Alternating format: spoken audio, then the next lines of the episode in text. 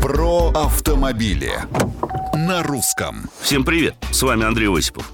На очередном витке реформы обязательного технического осмотра транспортных средств мне почему-то на ум приходит известная песенка из фильма «Бриллиантовая рука».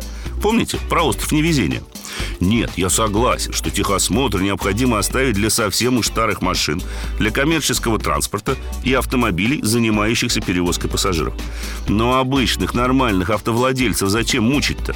Водитель категории Homo sapiens и так не позволит себе выехать на дорогу с неисправными тормозами, неработающими световыми приборами или без лобового стекла.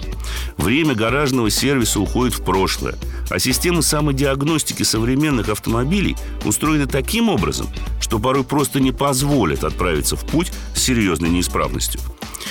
Я уже не говорю о том, что сама процедура получения диагностической карты, как эталона техосмотра в прошлом, требует немало времени и остается, модно выражаясь, довольно коррупционной емкой. Кроме того, по моему мнению, вся эта история с техосмотром и его реформированием имеет мало чего общего с реальной безопасностью дорожного движения.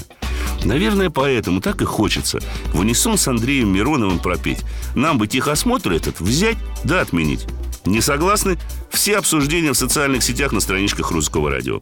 А с вами был Андрей Осипов про автомобили на русском.